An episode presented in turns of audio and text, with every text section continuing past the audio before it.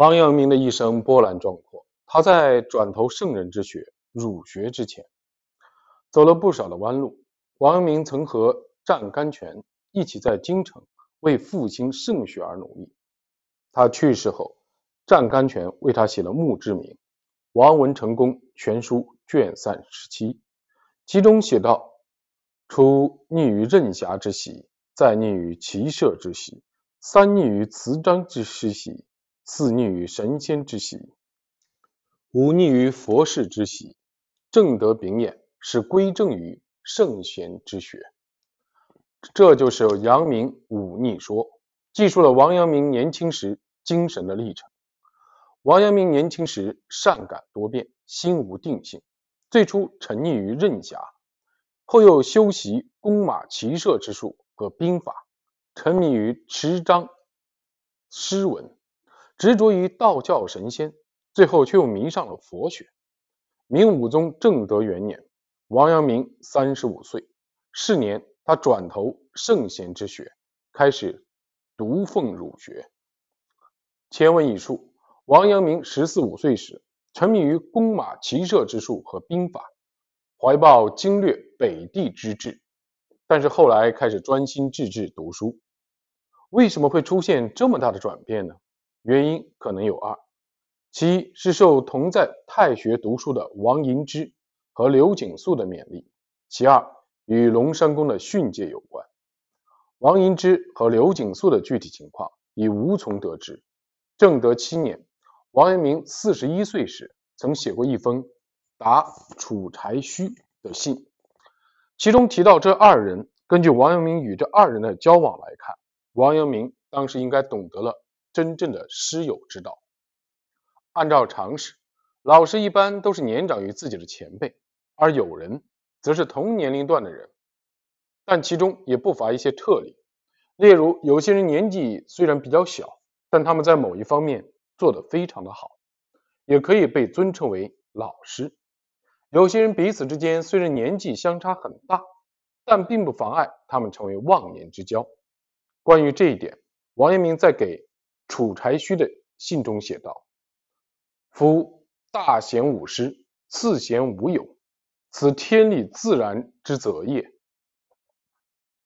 在王阳明看来，要想成为自己的老师或者好友，必须是修得人之道或者心之德的人，与身份、地位和年龄无关。对那些没有修得道和德的人，用世间一般的礼仪来对待就可以了。这就是王阳明的师友论，他不以老师的身份来对待自己的弟子，而是以师兄师弟之谊对待门人。柴须批评他这一做法有悖于诚心之道。王阳明反驳说：“前书所谓以前后辈处之者，亦为仆有一日之长，而彼有。”求道之心者耳。若其年齿相若，而无异于求道者，自当如常待以客礼，安得立以前后辈处之？是以忘人矣。又况不哀其来意之如何，而抗言以师道自居，是宁有是礼也？夫师法者，非可以自处得也。彼以事求我，而我以事应之耳。嗟乎！今之时，孰有所谓师云乎哉？今之以习技艺者，则有师；习举业求生利者，则有师。彼诚之技艺之可以得衣食，举业之可以得生利，而西美官爵业，自非诚之己之兴奋。又急于衣食官爵者，孰肯从而求师哉？夫技艺之不习，不过乏衣食；举业之不习，不过无官爵。己之兴奋有所必备，是不得为人矣。人故名彼耳，暗此也，可不大哀乎？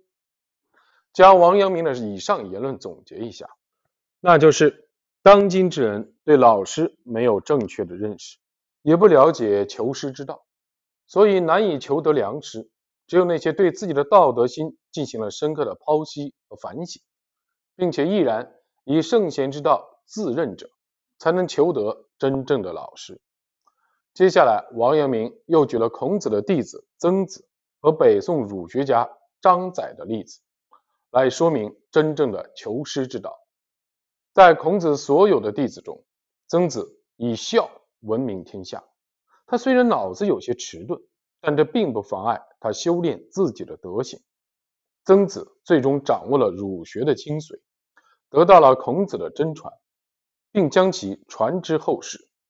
据说孔子的学说分为八派，但只有曾子一派发扬光大。曾子将所学传给孔子的孙子子思，子思又将所学传给孟子。孟子去世之后，此派学说。一度失传，但是到宋代之后，又有人将其传承下去，并且一直延续后世。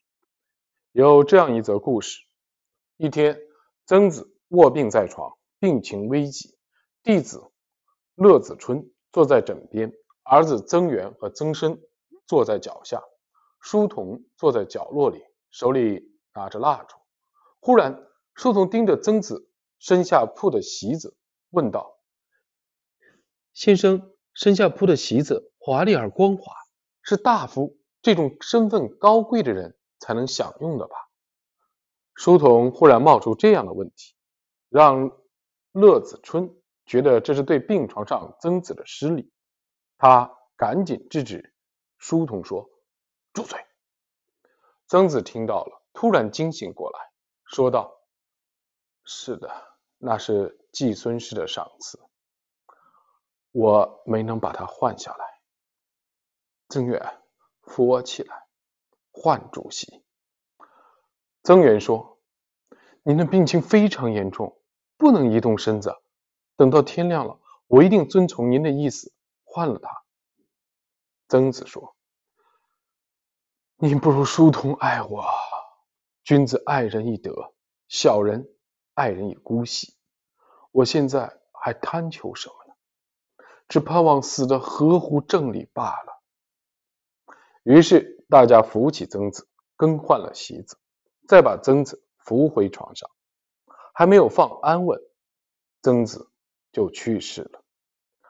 曾子临终之际，担心自己的行为有违礼节，所以就逼着儿子换掉席子。席子古时称泽，因此这个故事又被称为。曾子一泽，一泽既可指换掉席子，也可指换掉病床。后来演变为对死亡的一种讳称。依照王阳明的说法，曾子正是不断反省自己，以圣贤之道为己任，真正明白求师之道的贤人。张载是北宋大儒，为宋学的。创立做出了巨大的贡献。他早年精通《周易》，能够用阴阳二气来解释宇宙和世间的现象。后来聆听陈浩和陈颐两兄弟的讲学之后，深感自己的学问不精，甘愿拜二人为师，虚心向学。王阳明称赞他道：“若非舍弃私见私欲，大勇豪杰独立之士，难以做出。”此等行为，王阳明能够明白真正的师友之道，并不仅仅是他讲学修德的结果，与太学同学王寅之和刘景素的影响密不可分。据王阳明所述，尽管每次考试王银之的成绩都比刘景素优秀，但王银之总觉得自己比不上刘景素，最终决定拜刘景素为师，行弟子之礼。王阳明见后非常敬服，银之者真可谓豪杰之士，是银之一子心以求道，亦合圣贤之不可及。